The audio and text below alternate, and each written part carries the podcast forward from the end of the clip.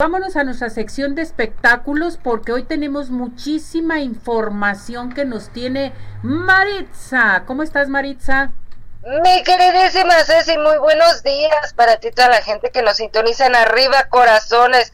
Efectivamente, como lo dices tú, tenemos mucha información del mundo del espectáculo y bueno, resaltar la lamentable noticia que sacudió el mundo del espectáculo este fin de semana con la partida de un grande entre los grandes, el máximo eh, actor, el más longevo en nuestro país, nuestro queridísimo Ignacio López Tarso, quien desafortunadamente falleció a la edad de 98 años eh, debido a una neumonía grave que le estaba afectando. Eh, la semana pasada su hijo Juan Ignacio detallaba que su padre había ingresado a un hospital, aunque no querían dar muchos detalles al inicio, bueno, pues ya este la semana pasada pues dieron todos los detalles de que había ingresado por un problema eh, en su este de neumonía y también por un problema intestinal y bueno, pues este lamentablemente la tarde del sábado se dio a conocer esta triste noticia.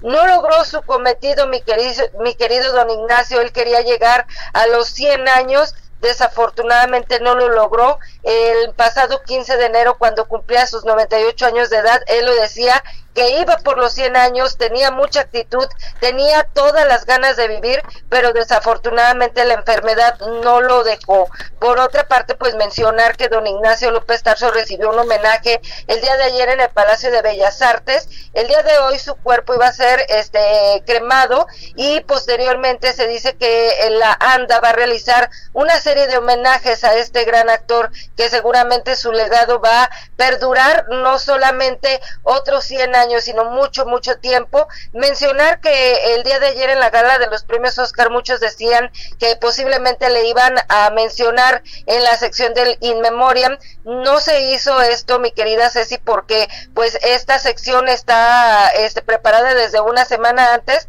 por lo tanto pues no incluyeron a Ignacio López Tarso, que por cierto la película de Macario fue la primer cinta mexicana que estuvo nominada a un premio Oscar. Y justamente hablando de los Oscar, les quiero contar que mi querido cineasta tapatío Guillermo del Toro consiguió su tercer premio Oscar en lo que va de su carrera gracias a la cinta animada Pinocho que logró la estatuilla dorada en la categoría de mejor película animada. Les cuento que el mexicano dijo que el premio estaba dedicado a la guionista, a la guionista, perdón, Kim Morgan, su esposa, a quien se refirió como el amor de su vida, a sus hijos y a su mamá y a su papá. Hay que recordar que recientemente falleció la mamá del cineasta y tal cual lo dijo, quienes ya no están conmigo pero sí lo están en mi corazón, fue lo que destacó. Además reiteró su postura al señalar que la animación es el cine y que está lista para ser llevada al siguiente nivel. Y pues la edición número 95 de los premios Oscar,